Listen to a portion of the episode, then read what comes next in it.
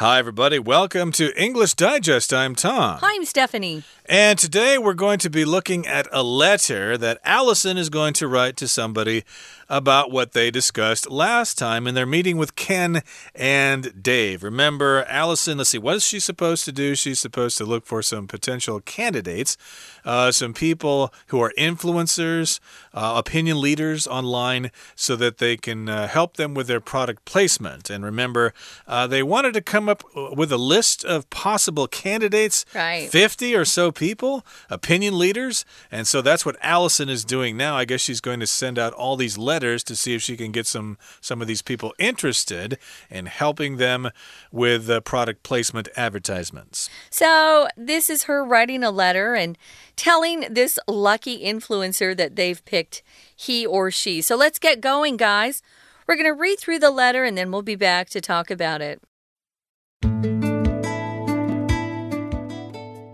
From Allison Wells to Chip Chaplinsky, Subject Business Opportunity. Dear Chip, My name is Allison Wells, and I'm a marketing consultant for Heavenly Hair. I'm writing on behalf of my client. We want to express our admiration for your Instagram page and congratulate you on reaching 1 million followers. We also wanted to see if you would be interested in joining a campaign to promote Heavenly Hair's extraordinary new product. It's a robust, oil based wax called Effortless Style. You simply apply it to your hair while it's slightly damp, preferably after a shower. Then you can style your hair with great control. Once the product sets, you won't need any hairspray.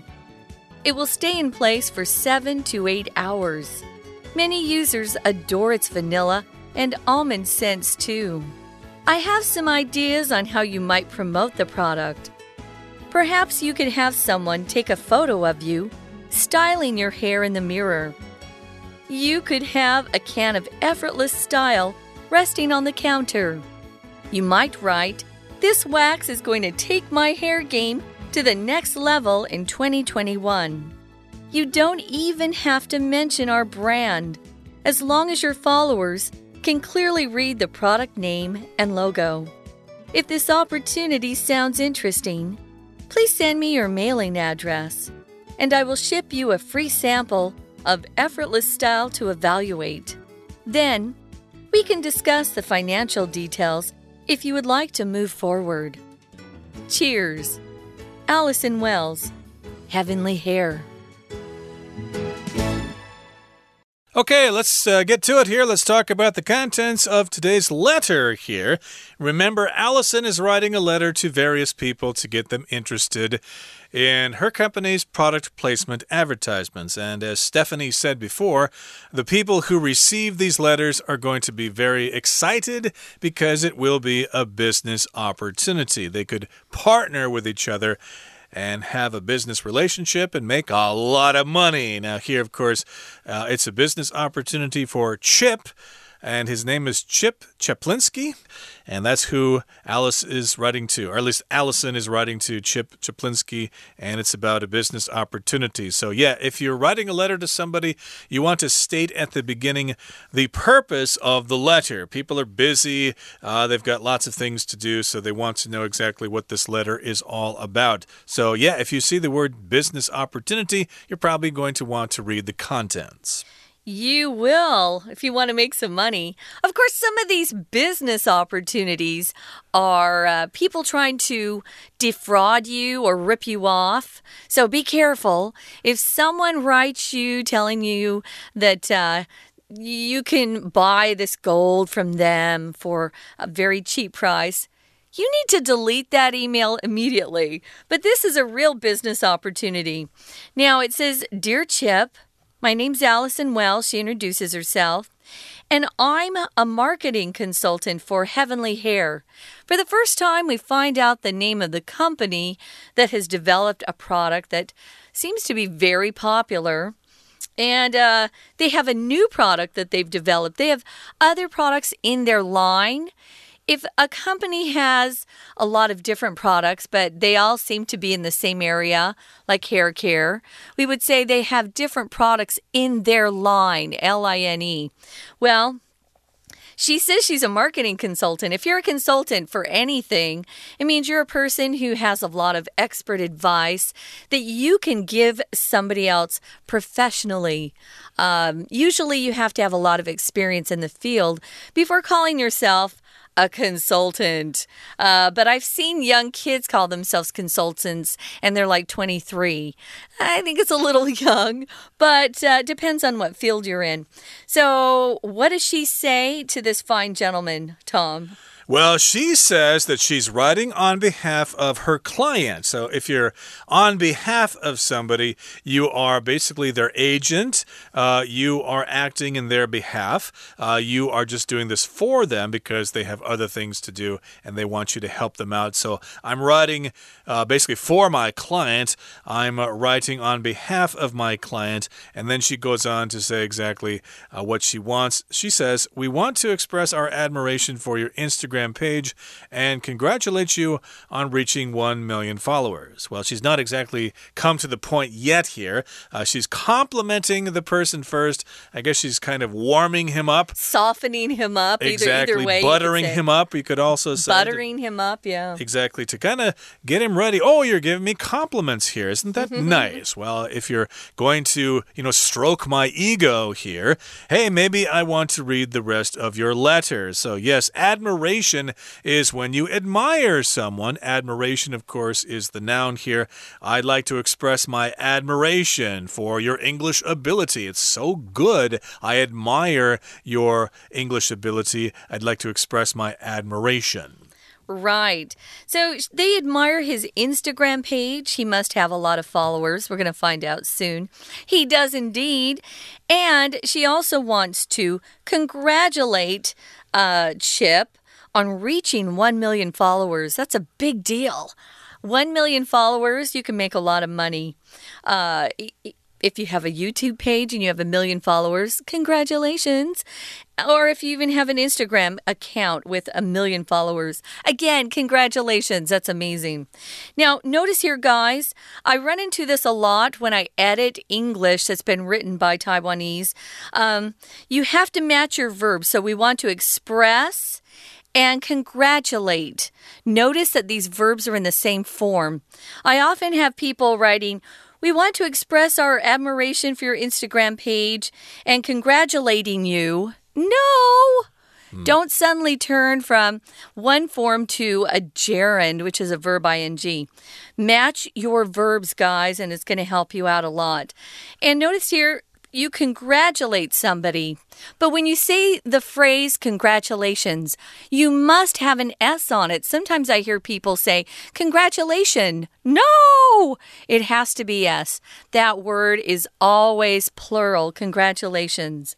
I don't think I've ever heard it like that without an S here. I've so. seen it written okay, so congratulations. Yes, there's more than one. So, indeed, uh, here, of course, as you said, congratulate is being used as the verb. So, we want to express our admiration and to congratulate you on reaching 1 million followers. That's quite a milestone there. We also wanted to see if you would be interested in joining a campaign to promote Heavenly Hair's extraordinary new product. So here she's finally coming to the point here. She's buttered him up so far. Yeah. She's warmed him up, uh, given uh, him lots of compliments, and now she's coming to the point. Yes, would you be interested in joining an advertising campaign to promote our product, which is Heavenly Hair? And of course, Heavenly Hair is a brand name here, and they've got lots of products, and they've come out with a new product. And she's saying that it is an extraordinary new product. It's not just special, it's not just great, but it's extraordinary, which means very unusual, very remarkable, fantastic, wonderful. It's out of this world. Sometimes you'll hear people pronounce it extraordinary. That's not incorrect, but I would say, and Tom agrees with me, most people say extraordinary extraordinary. So it's pretty a cool product. Here she's describing it. She says it's a robust oil based wax called Effortless Style. So if something's robust, it means strong. But if you say a person is robust, they're usually very strong, healthy, vigorous. You know, uh, they look like uh, they never are sick. A robust uh, person. But here it's a robust product. So it's strong, and boy, it really is strong. Effortless style, you don't even have to try and you get style, which is kind of nice. So here are the directions. You simply apply it or put put it on your hair while it's slightly damp. Damp means not completely soaking wet, but still wet. Uh, when you get out of the shower, your hair is probably soaking wet, but once you put a towel around it and then take the towel off, it's just more damp than anything else. And you want to put it on preferably after a shower, not before. Otherwise, you'd wash it all off your hair. Now, preferably can also be pr pronounced preferably. Uh, they're both correct. I say preferably. I don't know about you, Tom. What do you say? Uh, yeah, preferably is my preferred way to say this word. good, good, I prefer to say it preferably.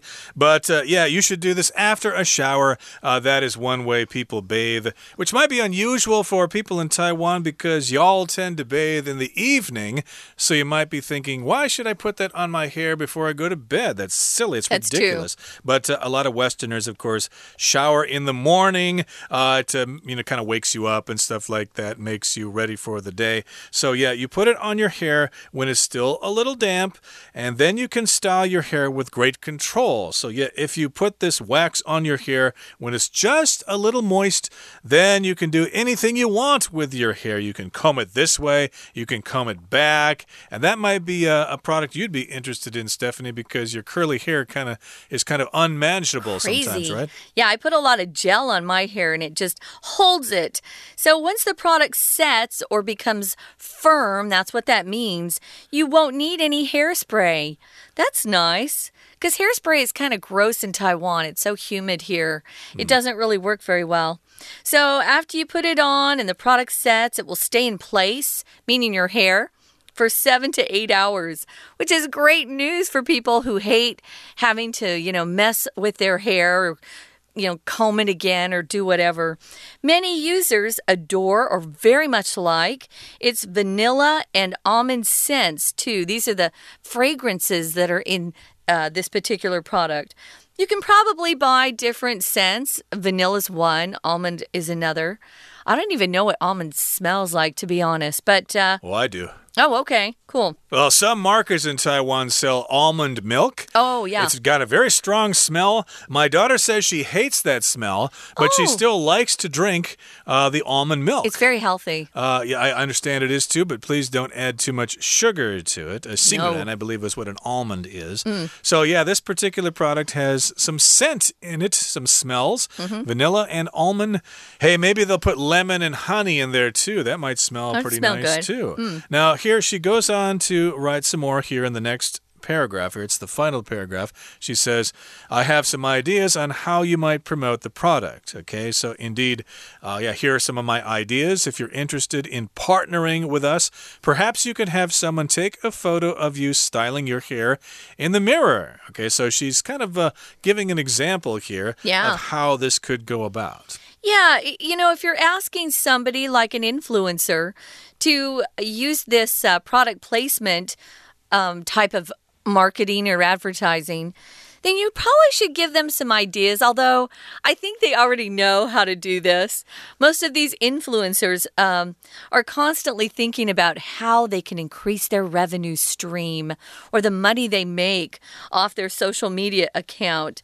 So here's an idea. You could have someone take a photo of you styling your hair and instead of saying, Ooh, I'm using effortless style right now, um, you would just have a can of that effortless style resting on the counter. So it would be right by you, but you actually wouldn't be promoting the name or the brand. You would just be using the product. And they would probably think, "Oh, what's what's he using? Let me use that. That looks good." Yeah, I don't think these people would put a product on their table uh, on purpose. You know, I think they'd probably wait until somebody offers to pay them for that. Uh, that's good business sense. If I were a YouTuber with a million followers, I certainly wouldn't put products on my table for free. I'd wait for that offer to come That's in. right. You can never make enough money, you know. So uh, this is her suggestion. Uh, you could put that product on the counter, and you might write, "This wax is going to take my hair game to the next level." in 2021. Your hair game, you're not really playing a game with hair here, but I guess that just means what you're doing with your hair and how you present it to other people. Yeah, it's slang, but we use it a lot. All you have to do is uh, change hair out for something else. It'll change my chess game. It'll change my uh, it'll change my cycling game. Uh, it'll take it to the next level. So you'll be improving something if you use this particular wax. I don't know about wax on my hair. It sounds like it's uh, pretty thick. Um, I use gel, but uh, maybe some of you out there have experience using wax. I don't know anything about it because I haven't used wax on my hair. Anyway, that's her idea. And then she says, you don't even have to mention our brand. You don't have to say heavenly hair at all. As long as your followers can clearly read the product name and logo. So it's not just the product name. They want to associate uh, whatever this influencer is doing with this hair with their logo too. Right, so that product needs to be clearly displayed, but uh -huh. again, not too obvious, a little subtle there, so people don't think they're being uh, banged over the head with this advertisement. Uh, people don't like that. But uh, she kind of wraps things up here and she says if this opportunity sounds interesting, mm -hmm. if you're mm-hmm. interested in this opportunity, please send me your mailing address, you know, your actual uh, landline, how would you call it, A landline? Your snail mail address? Yeah, snail mail. Uh, how the post man, the, the postal clerk, can send the letter right to your house. And then she says, I will ship you a free sample of effortless style to evaluate. You can check it out yourself to see if you like it. You can evaluate it, you can use it, and you can uh, make some conclusions about it. Yeah, if you evaluate something, you uh, examine something, like Tom said, you check something out. And then you try to form an opinion after you've looked at it. You assess it. That's another word you could say, assess something. So, your evaluation, that's the noun form of this uh, particular verb, would then lead this person to decide whether or not they want to accept this offer or business opportunity from Heavenly Hair. I would. I would do it, especially with a million followers. They can probably charge quite a bit. Well, I, I wouldn't do it myself because my hair is thinning. I have no It'd use have to be another product. product. yeah. yeah. I think my uh, my viewers would uh, know that I'm uh, uh up to something no good there. They'd probably think, "Wait, did Heavenly Hair hurt his hair?" Who or knows? make him bald or something? Mm. That would hmm. probably not be something that uh, this company would want to do. And she wraps things up here. She says, Then we can discuss the financial details if you would like to move forward. If you would like to go ahead and work with us, then we can talk about the money, how much we can pay you, and stuff like that. We can negotiate and come to a deal, sign a contract, etc., etc. So there you go. And she wraps it up. Cheers, Allison Wells. And let's see how they respond. Well, we won't find that out, of course, but uh, uh, hopefully they'll respond favorably and they can have a beautiful business partnership together. Okay, that brings us to the end of our discussion. Let's listen to our Chinese teacher now. 各位同学，大家好，我是 Patrick 老师。我们在经过昨天三人对话的学习以后，了解到一般的公司他们在想着要做植入式行销的时候，可能有哪些做法。 而今天的课程延续第一天对话的内容，Alison 要请自己的部门拟出一个候选人名单，让他可以跟网红联系，请他们协助这一家企业来做植入式行销。我们第二天的内容就是 Alison 写了 email 给网红同学，可以学习商业的书信 email 应该要怎么书写。首先，请注意到这里要有 subject 信件主旨，英文呢其实是 subject line。那请同学记得，我们在写主旨的时候要清楚、直接、include a clear and direct subject line，千万不要留白。此外，在 email 的一开头，也请同学要模仿我们杂志当中的示范范例。开头请称呼 Dear 什么人，结尾呢还要加上 Cheers，那再做署名。好，我们现在进一步的来看这封 email 的内容。同学要知道，其实写信给从来没有往来过的人，先报上自己的名号，让对方了解来意，非常的重要。所以这个范例做得非常好。Allison 先介绍自己的名字、任职机关、职称，随后告知收信者他来信的目的，再接着详细解释希望跟对方如何合作。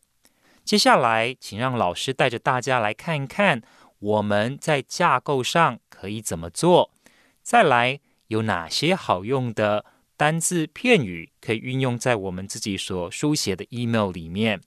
我们可以在一开头的时候呢，表达一些肯定、欣赏之意。像这封 email 里面，我们看到 Allison 就对网红表达欣赏、肯定之意。他说：“We want to express our admiration for your Instagram page。”我们在此呢，想要先传达我们非常的敬佩你 Instagram 经营的很成功。那又或者我们要恭喜对方的时候，也可以说。I'd like to congratulate you on reaching one million followers。这位网红很厉害呀，他追踪的人数有一百多万名。所以，针对对方的成就，我们可以恭喜他。Congratulate somebody on something。介系词 on，请同学圈起来。针对哪件事情恭喜他们？接下来，我们可以再看一看。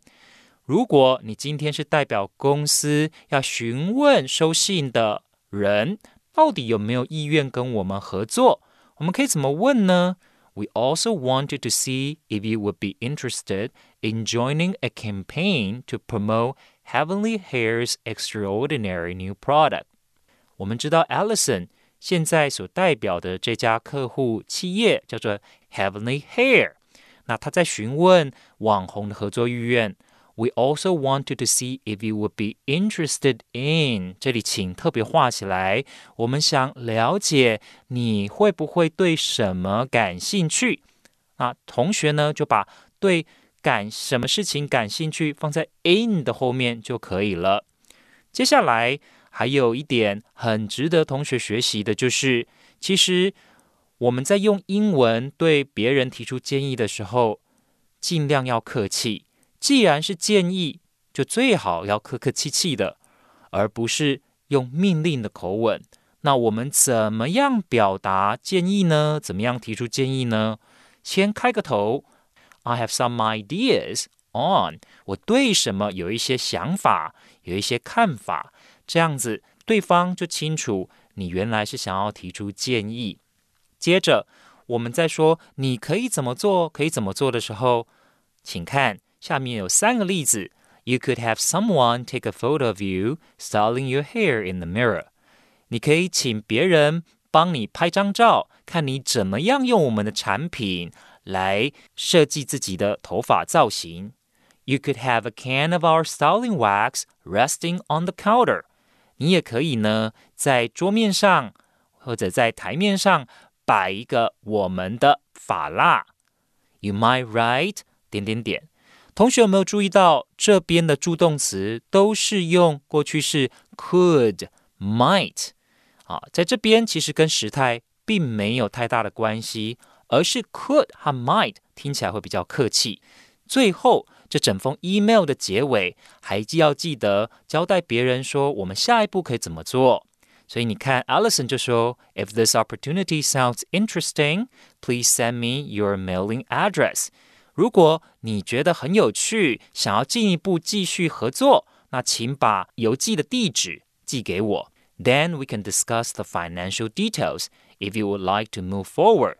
接着我们就可以讨论后续怎么付钱，financial details，听起来非常的客气，我们可以讨论财务相关的细节。If you would like to move forward，如果你想要进一步合作，以上就是我们针对 email 的讲解内容。谢谢大家。We're going to take a quick break. Stay tuned. We'll be right back.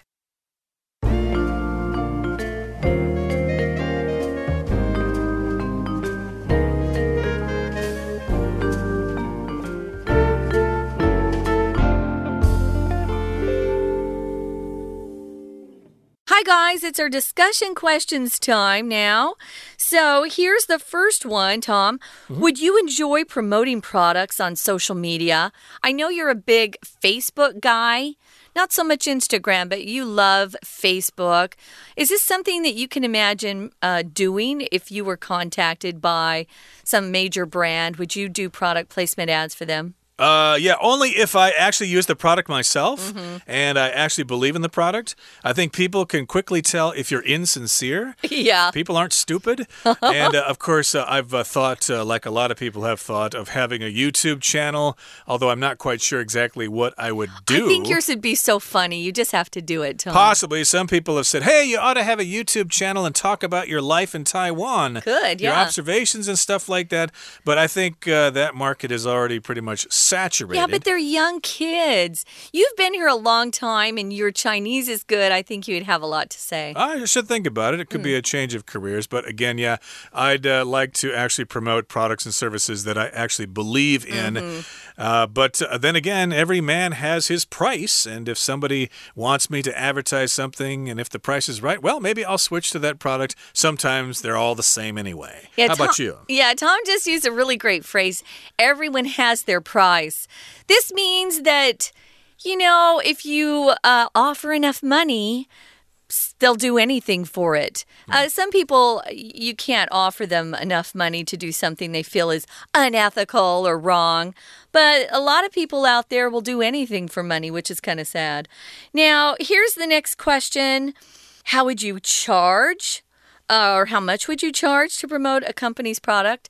That I'm not sure about, but. Uh, I can tell you that I was very curious about how much some of these famous YouTubers were making, some of the biggest influencers. So there is an account on YouTube, and I can't remember where I found it, but this person goes into detail about how revenue is calculated by YouTube. I know, for example, you have to stay on someone's video for a certain amount of time for it to count. And the longer you stay on someone's video, the more money they can make. So, but you have to have quite a few followers. If you have even, I would say, 10,000 followers, you're not going to make much at all, if anything. So you have to keep working until you get like a million followers. I think even if you had 500,000 followers, you could make some extra money. I don't know, Tom, if you'd want to quit your day job, which is recording. Mm. You might want to keep your recording job and do YouTube videos on the side. Uh, yeah, it'd be just for fun, basically. But uh, yeah, if I got a million followers and could make some money, why not? But yeah, you can't depend on that. Don't quit your day job. Okay, that brings us to the end of our discussion for today. Uh, that also brings us to the end of our program. So let's wrap things up now. From all of us here at English Digest, I'm Tom. I'm Stephanie. Goodbye. See ya.